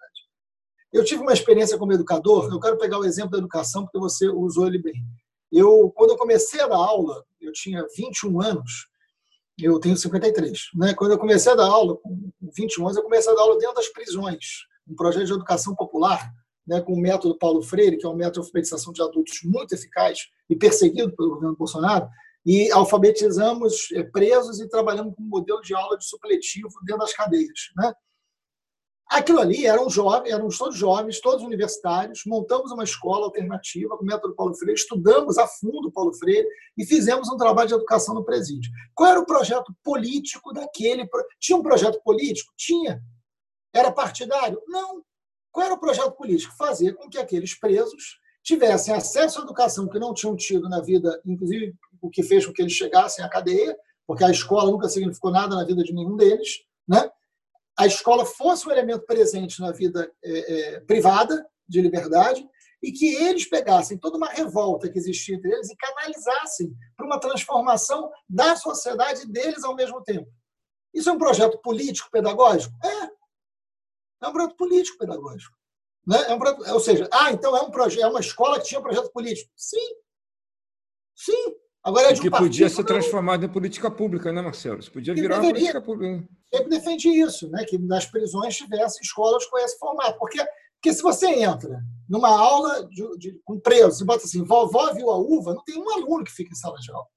Né? Porque o cara não tem avó e nunca viu uva. Então não existe isso. Né? Agora, se você aprende, faz o cara aprender a escrever liberdade, aquilo tem um significado grande. Ele vai querer entender aquelas letras porque ele está querendo entender o significado de liberdade porque ele está preso. Né? Isso que é o método Paulo Freire, né? porque a gente fala do método Sim. Paulo Freire e muita gente demoniza o método Paulo Freire sem ter a menor ideia do que, que significa. porque não conhece, porque, é porque é, é ignorante, porque não conhece. Então, assim, o, o método Paulo Freire foi. E a gente conseguiu. Eu tive um, alguns alunos que começou a estudar com a gente, estavam na quarta série, eles fizeram, na época, o primeiro segmento, fizeram o segundo, fizeram o ensino médio, fazendo prova do Estado, e alguns passaram para a universidade pública, preso. Preso. Eu tive um aluno que foi fazer Belas Artes no fundão, preso. Começou a estudar com a gente, estudou com a gente a vida inteira ali. Entendeu? Então, assim, é, e, e, e mudou a vida. E mudou a vida. Eu lembro de um preso que era aluno, que chegou para mim e falou o seguinte: eu estou mais perigoso hoje que eu estava antes. Aí eu falei, ah, é por quê? Porque eu larguei essa ideia de pegar em arma, agora eu só pego em livro. E eu sou mais perigoso. Agora é que eu mudo a sociedade mesmo. A ameaça é maior, né? E aí, olha, olha o que, que ele entendeu, né? Mas ele tá assim, eu, ele querer, assim, não, eu não pego em arma, pegar em arma não vai mudar nada, eu tenho que pegar em livro. Isto é um resultado bem sucedido de um projeto pedagógico político. Ah, mas ele vai ser candidato. Não, ele não é candidato, nunca foi. Está vivendo com a família, morando em outro estado, etc. Tal, refez a vida dele, foi estudar arquitetura, está trabalhando. Olha, é o resultado. O que essas pessoas estão é, tentando fazer, e aí tem muito a ver com o Bolsonaro, que é a ideia da escola sem partido, né? ninguém defende escola com partido, né? mas escola com pensamento crítico, com capacidade de mudança da sociedade, com mudança da sua própria vida. O que eles querem fazer é reafirmar um projeto político do não pensamento, do não posicionamento e do conservadorismo. Este é um projeto. Frase do Darcy Ribeiro, né? A crise na educação não é uma crise, é um projeto, né? É um projeto. Então, assim, na verdade, o que eles querem é a, a ideia de que a demonização da política serve a um projeto político. É isso que agora a gente precisa fazer com que esse debate esteja no conjunto da sociedade, não só em quem está disputando o troféu, quem está na política ou quem está sendo eleito. A gente está falando de uma política permanente, que é no dia a dia, não é só em ano de eleição. Né? É disso que a gente está falando aqui. Muito bom. Eu tô, eu tô te ouvindo e eu fico lembrando de algumas frases. Quando você fala de renda básica, eu lembro, eu acho que é um projeto do Suplicy, né, de 200 anos também. Suplicy fala de renda básica há 500 anos. E aí, fazendo um amarrado disso que a gente está conversando e pensando em narrativas de novo, que é uma coisa que me preocupa demais, ficou muito marcado para mim durante o curso do PSOL, como falar com as pessoas para que elas entendam. Então, a pergunta do Eduardo sobre é, como você fala, a gente tem que levar isso para a sociedade civil, a gente tem que tornar, tirar essa, esse debate de um contexto só de, de congresso de micronúcleos e levar isso para a sociedade como um todo. E eu acredito que esse é um dos nossos desafios e eu acho que a gente está encontrando talvez estratégias aqui. Eu sei que você é político, é, você é professor e está atuando na política, eu acho que é melhor descrito assim. Então, por essa razão, deve acreditar na mudança, deve acreditar que isso tem caminho, que isso tem saída. E aí, talvez por uma, um ato de fé quase, né? entendendo que fé é acreditar em coisas que não necessariamente têm evidência. Eu sei que você é muito amigo do pastor Henrique Vieira, ele deve falar melhor do que eu sobre foi isso. Foi meu aluno. O Henrique foi meu aluno. O Henrique Vieira. Ah, o Henrique foi teu aluno? Foi meu aluno. Ele, ele é um fenômeno. Fenômeno, ele é um grande educador também, né? Por exemplo, desculpa te interromper, Júlio, mas a gente está entre amigos aqui. É... O, o, o, Henrique, ainda bem que você lembrou do Henrique, é um exemplo disso, viu, Eduardo? Que a gente estava. Que eu tô, minha cabeça está funcionando aqui na sua pergunta ainda, porque é isso. Olha só, Júlio, eu dava aula em Niterói, numa escola chamada Argumento, né? que o nome já é sugestivo. Né? Assim, o que a gente quer é que os alunos e os nossos filhos tenham um argumento. Né? Eu tenho Sim. dois filhos. Eu sempre eduquei meus filhos com diálogo, né? e, e minha filha até hoje, né? É, filha com pai muito agarrada, né? Até hoje, a gente, ela, a gente, ela era pequenininha, ela sempre teve muita personalidade. E aí, quando ela fazia um negócio que eu tinha que conversar com ela e ela resistia, eu falava assim: olha no meu olho. Ela era tão danada que ela ficava assim, sem piscar, encarando, né? encarava, assim, olhava. E aí a gente conversava, eu falei: ó, tem isso, tem isso, olho no olho. E, e aí, engraçado, porque assim, política olho no olho quer dizer o quê? É feito com afeto e com sinceridade. Né? Eu venho da periferia, eu venho de um lugar que se eu não tivesse diálogo, eu não tivesse capacidade de diálogo, eu não sobrevivia. Né? O Henrique foi meu aluno no Colégio Argumento, um aluno brilhante, inteligentíssimo. Eu não posso nem falar isso, porque ele é muito metido, vai ficar mais besta. Mas ele era um aluno brilhante, inteligente, e foi meu aluno primeiro, segundo e terceiro ano do ensino médio. E religioso. O Henrique veio de uma família humilde. E aí a gente tinha um projeto pedagógico naquela escola. Olha aí, Eduardo, a gente tinha um projeto pedagógico naquela escola que era o seguinte: é, tinha um tema por ano, né? um tema por ano. E esse tema ele era um tema que misturava nas esco na, na escola inteira. Então, teve um ano que ele estava no segundo ano, o tema foi loucura. O tema pedagógico da escola foi loucura. Né? E todos os professores trabalhavam com a loucura, com o tema da loucura. Então, física trabalhava com a loucura, química trabalhava com a loucura, história trabalhava com a loucura, geografia. Este era o tema que unia todos os projetos. Todo mundo cumpria o seu programa, todo mundo cumpria o que o MEC exigia, mas tinha um tema que unia todo mundo, e no final do ano, os alunos apresentavam um projeto, que eles escolhiam a área, conforme seus professores orientadores, sobre loucura. Né? Este projeto marcou a vida do Henrique profundamente. Quem diz isso é ele. Né? Porque eu, mar... eu levei os alunos, olha só, eu levei os alunos para visitar o manicômio judiciário. Eu levei os alunos. E o Henrique foi com meu aluno. Aí eu falei, ele conta um negócio engraçado, que ele chegou em casa e ele tinha que falar, mãe, vai ter uma excursão na escola. Aí a mãe, ah, meu filho, que bom, vocês vão para o parque. Ele falou, não, a gente vai para o manicômio. Falava rápido assim, não, vai para o manicômio. Né? Para ver se a mãe não entendia direito e deixava. Né? E foi uma uê, porque os pais me ligavam assim, você tá louco? Eu falei, tem a ver, né? né? Você vai... Não, e o manicômio judiciário, não é qualquer manicômio. Não é qualquer manicômio, não. Pô, muito... Não, não. Judiciário, a Frei Caneca, complexo da Frei Caneca. Pegamos o ônibus Estácio, Niterói, fomos de ônibus. Paramos na Frei Caneca, descemos. A assistente social Tânia Damer, mãe do André Damer, inclusive, que é um, né, um cartunista de mão cheia hoje em dia. A Tânia Damer, minha grande amiga, uma pensadora extraordinária do sistema penitenciário, era a diretora do, do liguei para a Tânia, a Tânia recebeu, conversou, falou sobre o cessamento de liberdade, falou sobre a questão do. Os alunos ficaram e visitamos, conversamos com os, com os internos, Aquilo mudou a vida do Henrique de uma maneira, aquilo mexeu numa sensibilidade do Henrique. O Henrique hoje é uma pessoa tão importante, tão sensível, faz tão bem à sociedade, muito pelo projeto pedagógico que a escola viveu, que foi um projeto libertador, capaz de pensar. Você imagina se em nome da ideia de uma neutralidade, né, eu não pudesse fazer isso com os alunos. Nós não teríamos um Henrique Vieira, talvez com a potência que tem. Não é que ele é isso por minha causa, não, mas um projeto pedagógico coletivo da escola fez uma potência gigantesca nele e em tantos outros alunos daquela, daquela escola. É dessa, é dessa sociedade. Aí você vai dizer, ah, aquela era uma escola da esquerda? Provavelmente sim. No que, não partidária, mas de uma concepção de sociedade. Que você pode colocar seu filho aí, como você pode colocar seu filho em outro lugar. Não tem problema nenhum. Entendeu? Agora, querer silenciar. Pensamento... Querer silenciar. Será que o pensamento crítico está associado à esquerda? Oi? Pensamento crítico está associado à esquerda? Necessariamente, mas eu acho que em boa parte sim. Eu acho, eu acho que a esquerda não tem o mesmo pensamento crítico. Tem muita gente da esquerda que é autoritária. Né? É, mas eu acho que a direita tem mais dificuldade. Mas, mas tem setores da direita que são libertários em relação ao comportamento, por exemplo né, e que são na economia liberais e que acreditam no mercado. Isso é mais complexo do que He-Man esqueleto, né, ou bem ou mal, ou alguma coisa desse tipo. Acho que não, não é isso, mas eu acho que um pensamento crítico, libertador, que é capaz de formar, eu acho que isso pode estar na direita, e acho que alguns setores da direita é, têm esse pensamento é, libertário, mas o, a concepção liberal, por exemplo, o debate das armas é um debate que o, o cara da direita falou assim: não, eu sou defensor das escolhas individuais. Aí ele defende o armamentismo da sociedade, que eu, que eu discordo, né? porque você ter uma arma não, não é um direito só seu, isso altera o direito do outro. Né? E aí a Rosa de Luxemburgo fala que o seu direito não pode avançar sobre o meu. Né? Então, você assim, não, eu tenho o direito de ir para aquele bar com uma arma. Não, não tem, porque naquele bar não tem só você. Né?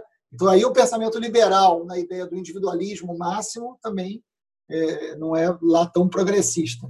Mas, enfim, mas são bons debates. O que você não pode é querer silenciar uma escola, né? porque aí é um projeto conservador muito grave. Até porque hoje você teria, eu fico imaginando hoje você apresentar um projeto desse que você levaria dentro do projeto da escola, um projeto maior, você adaptar esse projeto para levar o aluno para o manicômio, eu fico só imaginando as construções de argumento para você não levar os alunos lá. Porque são assim, é. são todos são argumentos que são são argumentos, argumento é argumento, né? Ele existe para você poder colocar um outro argumento em, desafio a ele e dialogar. Mas existiria um monte, né? Deixa eu te perguntar uma coisa, Marcelo, que eu, eu, deixa eu colocar a intenção da minha pergunta para não parecer que é uma pergunta de natureza pessoal, porque não é. É dentro desse contexto que a gente está discutindo aqui, que é uma questão para a gente entender o funcionamento da, da, da, política.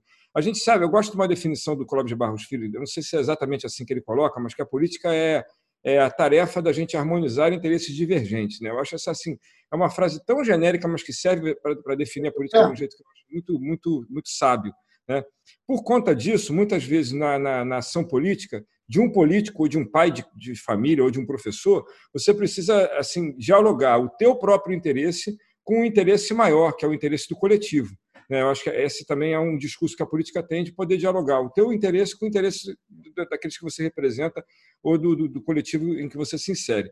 Nesse contexto, e aí que está a minha pergunta, né, como é que é para você, esse, como é que foi esse exercício para você poder abrir mão de uma candidatura à Prefeitura do Rio? Né, né, né se existe, se, se, se cabe nessa, nessa, nessa, nessa resposta, exatamente essa questão de você ah, dialogar o teu próprio interesse com aquilo que é o melhor a ser feito. Era uma necessidade para o coletivo, não era, enfim. Só para trazer nesse contexto, tá? Por isso que eu quis dizer que não é claro. Não, é bom. Tá? Não, isso é, isso é bom, isso é bom. Eu fui candidato a prefeito duas vezes, em 2012 2016, né? Em 2012 enfrentei lá o Eduardo Paes e, e tinha uma outra candidatura do Rodrigo Maia, né? Também disputou. Eu cheguei a 28%, mas o Eduardo tinha uma aliança com 21 partidos, né? haja capacidade de entendimento. E, enfim, e aí ele ganha no, no, primeiro turno, mas a gente fez um bom debate de cidade ali, um debate, foi uma campanha muito bonita. Em 2016 foi o pior momento para a esquerda, o pior momento, momento da crise muito grande, o momento da ruptura, do, do golpe ali, tudo que estava acontecendo, mesmo assim a gente conseguiu para o segundo turno já com a existência das fake news muito fortes, né, de, de, principalmente através do WhatsApp, e conseguimos chegar a 42% no segundo turno. Né? Então foram duas campanhas em situações muito difíceis e que a gente foi muito bem. Né? A gente teve vitória política muito grande. Essa, esse contexto agora talvez fosse o melhor para mim, pessoalmente. Muito melhor do que 2016, não tem comparação, e muito melhor do que 2012, né? É, quando a gente era bem menos conhecido, inclusive. É, o problema é que agora você está vivendo uma ruptura da democracia tão profunda que eu acho que não é hora de pensar em projeto pessoal. Né? Dizer que não existe projeto pessoal em qualquer é, espaço político não é verdadeiro. Né? E ele pode existir, não é ruim. Né? Qualquer um de nós tem projeto pessoal, imagina, né? Isso existe, isso existe. Mas isso não pode estar à frente na vida política, isso não pode ser o decisivo, isso não pode ser aquilo que.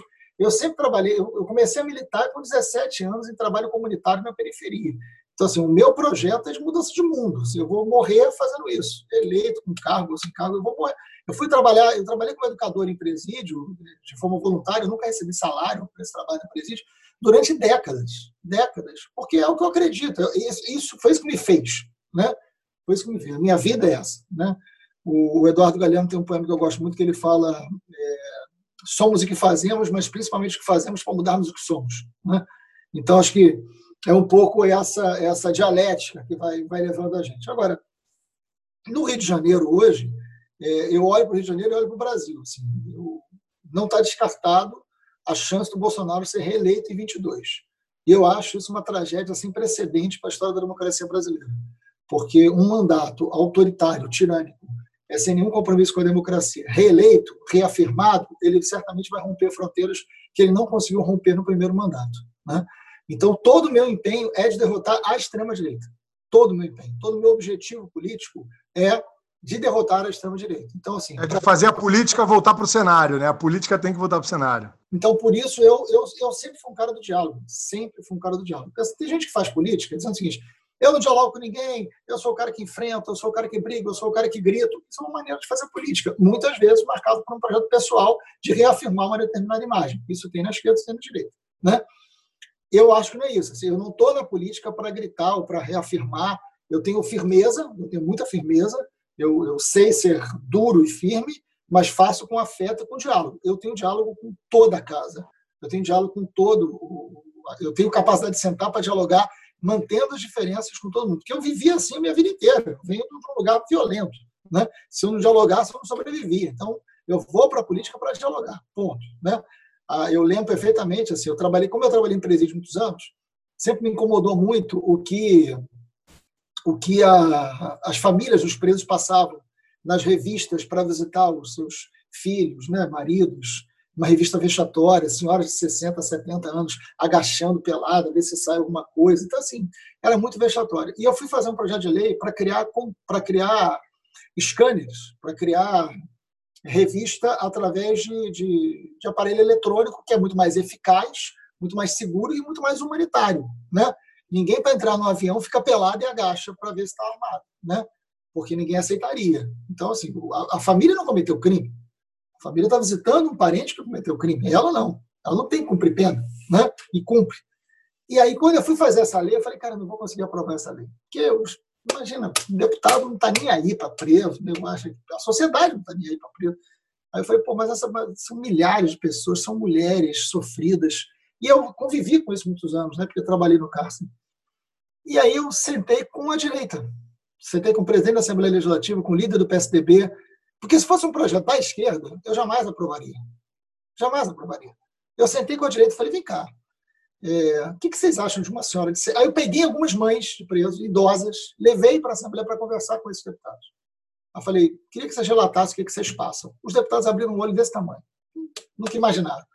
Eu falei, mas a senhora passa por isso? Ela falou, três vezes por semana. Aí eu falei, eu falei, pô, gente, isso é desumano, vai. Vamos fazer. Cara, a gente aprovou um projeto pioneiro, por unanimidade no Rio de Janeiro. Talvez só o Bolsonaro tenha votado contra, por Flávio, é, o que é bom para o projeto é, a gente botou scanner em todas as prisões. Em todas as prisões. Acabou a revista vexatória. No Rio de Janeiro não tem mais revista vexatória. E foi um projeto meu e de dois deputados da direita. Porque quando eu falo diálogo, eu estou falando da capacidade de você fazer coisas que, se não for pelo diálogo, você não vai fazer. Se eu vou para o plenário. Fazer acontecer. Se eu fazer acontecer. Se eu vou para o plenário falar as famílias dos presos, vocês da direita, não tem. Eu ia fazer um discurso do cacete, os setores da esquerda iam me aplaudir, eu ia ganhar um monte de voto e as famílias iam continuar na merda. Desculpa o termo. Né? Não tem problema. Ah, eu, eu achei melhor sentar com os caras. E hoje as famílias não são mais revistadas, cara. Entendeu? Assim, então, é disso que eu estou falando. Assim. Eu respeito o, o, enfrentamento e acho que tem que ter no momento certo. Mas tem que ter construção, porque a vida das pessoas precisa disso. A hora que a política conseguir responder às aflições da vida, ela volta a ter uma importância também para as pessoas. Maravilha. E aí, eu estou preocupado com o horário encaminhando para o final. É, eu volto no que eu estava dizendo antes, e isso que você está trazendo agora está quase respondendo, e somado ao que você disse que fazia com tua filha, né? Olho no olho, aquele debate olho no olho. O que eu estou entendendo dessa nossa conversa é que a política, como ciência, tem que voltar para o cenário, ela tem que voltar a ser a, o, o, marco regulatório das relações sociais, das relações na Câmara. E aí, como eu estava dizendo, você é hoje um atuante da vida, da vida política, atuante direto, está com, com mandato em exercício, então você deve acreditar que existe caminho e você está dizendo já aqui como é que você faz. Eu gostaria que você deixasse uma dica. Uma das dicas já foi uh, o olho no olho com sua filha e outra é essa da, da, do diálogo porque a gente veio sendo convencido desde a década de 80 que política, religião e futebol não se discute, né? Então a gente fica o tempo inteiro inibindo o debate, que é uma das formas de evitação de construção de pensamento crítico. Esse é o primeiro visão. fake news da história do Brasil, né? Primeiro fake news, né? Da história do Brasil. Você imagina futebol sem discussão, a graça do futebol. Não faz o menor sentido, né?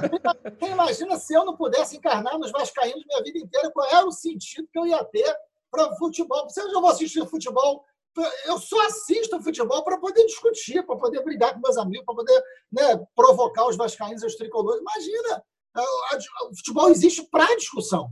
A religião existe para o diálogo, para a mudança espiritual. Imagina aí, política sem diálogo não é política, é qualquer outra coisa. Né? Esse é o primeiro fake news da história do Brasil. E ele, ele permeia nossa sociedade até hoje. Então, acreditando que isso é um grande fake news que talvez tenha afastado a gente da construção é, entendendo que a dica que você deu sobre o que você fazia com tua filha, olha no meu olho, porque a relação política, a relação de debate não é uma relação de briga, não é uma relação de afastamento, é uma relação de construção. E você falou de afetividade nesse debate político. E aí, e quando você fala que senta com o setor da direita e eventualmente com todos os setores, quando você aprova por unanimidade, fora o voto lá da família, eventualmente você sentou com setores que você divergia absolutamente. E continua então, divergindo. E continua divergindo. Então, e no pacote anticrime aconteceu algo parecido. Eu lembro como é que foi aquela, aquela votação. Foi fundamental que fosse feita essa, essa coligação de interesses ali para defender algo muito maior. Então, o que que você que está nessa prática política diz para quem está ouvindo a gente é, para que essa pessoa volte para o debate. Existem tantos memes, tantas coisinhas. É, tem outro que eu não suporto. Ah, você quer ser feliz ou ter razão? Como se essas duas coisas fossem ou você é feliz ou você debate. Não, você não vai ser feliz se você não debater, porque cada um no seu canto não vai construir um ambiente que, que inclua os dois. Tem muita frasezinha, por exemplo, a primeira, né? Política, religião, futebol. Não se discute que todo mundo fala isso, que afasta a gente do outro, que afasta a gente do debate. De que forma a gente consegue, como você diz, que vem tendo sucesso está aí há alguns mandatos já, tanto no Estado quanto no, no governo federal, fazendo acontecer.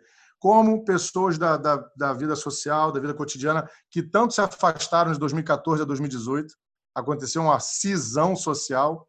Como voltar? Como dialogar? O que fazer? De que forma buscar? Que estratégia usar no dia a dia para poder aproximar de novo? E queria que você deixasse essa mensagem para a galera que está escutando a gente estratégias de um, uma pessoa que faz isso no seu dia a dia?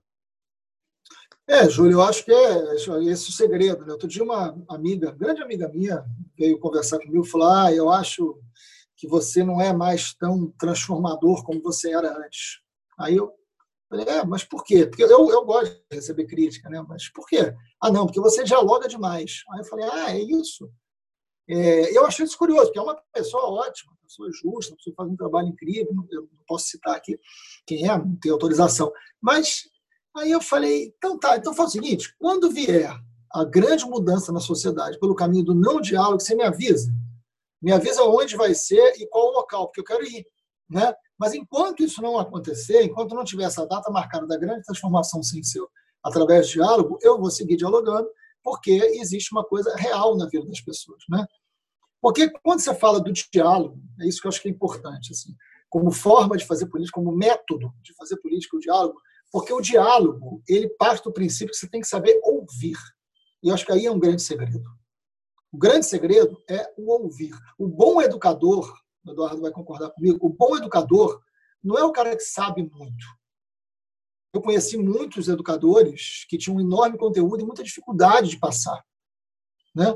que sabiam muita coisa, mas não conseguiam, tinham dificuldade de ensinamento. Isso tem muito a ver, às vezes, com a incapacidade de ouvir. A incapacidade de saber que quem não está te entendendo não está te entendendo por quê. Talvez não seja um problema de quem não está te entendendo. Talvez seja um problema de você não entender a dúvida dele. Né? Então, o Paulo Freire dizia, quando o Paulo Freire falava dos saberes, que todo mundo carrega um saber, isso parte do princípio que você tem que entender que existe um saber no outro que você não tem, e educação só existe quando tem troca. Né? Essa é a essência do pensamento do Paulo Freire. Educação é troca. Diálogo é saber falar para ser compreendido, mas saber principalmente ouvir. Então, acho que o espaço da política, institucional ou não, ele tem que ser um espaço da capacidade de ouvir. A gente precisa saber ouvir mais. Né? O parlamento, o nome já diz, é para falar. Né? Então, todo mundo fala muito e todo mundo escuta pouco. Né? A gente tem que saber ouvir mais, saber criar espaços de escuta mais efetivo. Porque se a gente ouvir mais, a gente entende mais. E talvez nossas ações possam corresponder a coisas mais concretas e reais na vida das pessoas. Né? Acho que esse é um caminho importante. É, eu concordo com o que você está falando. Você falou se eu ia concordar, concordo plenamente. Eu acho que você está falando dessa conexão do olhar, que não tem nada de romântico no que a gente está falando. A gente está falando de, né, de perceber o outro e poder ser percebido também. É, então, quando você se conecta com um aluno, com uma pessoa que diverge de você, com alguém que tem uma ideia que está querendo construir contigo, mesmo que não tem nada a ver com a sua ideia, mas que está aberto para te escutar e você para escutar a outra pessoa, quando você conecta, acho que a palavra é essa, né? quando você olha no olho, você conecta de uma forma tal que você oferece para o outro não aquilo que você tem para dar, mas você oferece para o outro aquilo que o outro precisa talvez receber. Eu acho que essa é a diferença na educação. A gente, como professor, pode ter um conteúdo maravilhoso. Eu, como sou professor de física, a gente já tem um, uma, uma, cultura né, tradicional de que é uma disciplina difícil, que reprova, que é, é só para alguns aprenderem. Eu não acredito em nada disso. Eu acho que o que a física tem para oferecer é muita coisa, porque a gente só precisa olhar para o aluno e saber o que, que ele precisa receber. Na verdade, não tem a ver com o que eu tenho para dar, tem a ver com o que eu posso oferecer para aquela pessoa que está recebendo. Não é para todo mundo. Né? Você pode colocar uma plateia de 150 pessoas, falar para todas e não atingir nenhuma você pode ter um público de cinco pessoas em que você, para cada uma, oferece exatamente o que cada uma está precisando. E a gente só consegue fazer isso quando conecta, que eu acho que é você está trazendo para a política, que eu acho que é fundamental. Trazer ela para a nossa relação diária, do cotidiano. Não é, uma, não é um conceito abstrato um conceito desconstruído, que a gente ou destruído, não é nem desconstruído, é destruído, que a gente não tem mais esperança nela. Ela é a única forma de diálogo mesmo, né? no sentido da palavra política, de estar tá em relação, de estar tá em construção, de estar, tá em, enfim, em conexão com o outro. Né? Uhum. Concordo. Tá. Pode falar, Marcelo. Não, não, é isso, é exatamente isso, essa percepção. Né? Assim, eu sempre brincava com os, com os, professores, amigos, assim, a ideia do programa. Né? Esse programa é o que a gente tem que dar para os alunos. Né? A gente tem que cumprir esse programa. Como se de uma turma para outra, ou dentro de uma turma, não tivesse. É, professor, por que eu tenho que aprender isso? A resposta não pode ser porque está no programa. Isso não é resposta, né? Isso não exatamente. pode ser uma resposta. Não deveria exatamente. ser uma resposta. A única. Então, né? o, então eu saio daqui com que os. Diga, Júlio. Saio daqui com que os caminhos para a boa política é o diálogo, a ferramenta é o diálogo e a forma é a escuta. Eu só consigo entregar para o outro o que ele precisa se eu souber o que ele precisa e para saber eu tenho que escutá-lo, é. principalmente. E aí, e se a gente sabe ouvir, a gente sabe conviver com a diferença, né?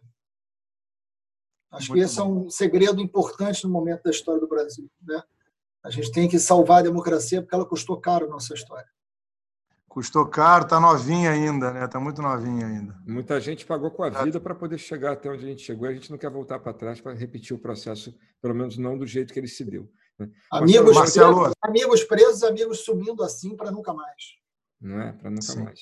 Marcelo, eu quero te agradecer muito mesmo pela presença. Para nós é um, né, é, assim, é um prestígio ter você aqui, porque a Imagina. gente está engatinhando nessa nessa, nessa construção de episódios de podcast, a gente quer realmente dar um olhar, né, que a gente consiga abrir um diálogo, que a gente quer isso, que as pessoas se sintam à vontade para compreender o que a gente está dizendo e para poder criticar também o trabalho da gente e trazer para nós alguma sugestão de como é que a gente pode melhorar, mas a gente só consegue isso quando a gente traz pessoas aqui para abertas a discutir, abertas a conversar, abertas a trazer a própria ideia, escutar a nossa também. Então, te agradeço muito pela presença, pelo prestígio de estar aqui com a gente, tá bom? Muito obrigado mesmo, viu?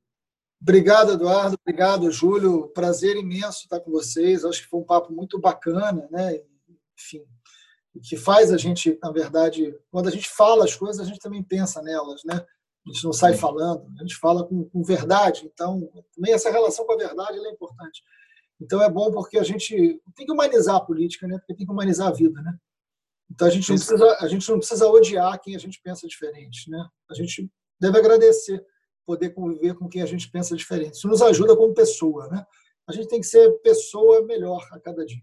Né? Então acho que isso é um, é um objetivo, um grande objetivo político da gente deve ser fazer com que as pessoas possam ser melhores, né? Independente dos caminhos que elas vão escolher. Foi um prazer imenso ter esse diálogo com vocês. Parabéns. Acho que essa ideia do podcast é cada vez mais interessante, né? Eu que sempre gostei de rádio, né? É, isso denuncia a minha idade, mas eu, eu e a minha mulher produz um podcast aqui em casa, então eu também convivo com esse negócio de produção o tempo inteiro, mas eu acho ótimo que a gente pegue as novas ferramentas e consiga atingir cada vez mais gente. Maravilha, meu amigo. Eu te agradeço muito a, a tua disponibilidade. Eu gosto de algumas palavras que você traz, né? Falar de política de forma madura, entendendo que maturidade tem a ver com abertura, tem a ver com, né, com diálogo, com transparência, e a tua disponibilidade dentro do teu, da tua agenda, que eu tenho certeza que é muito cheia, mostra a tua vontade de, de falar com mais gente, de falar de mais formas, a tua disponibilidade, disposição para o diálogo. Então, realmente agradeço muito.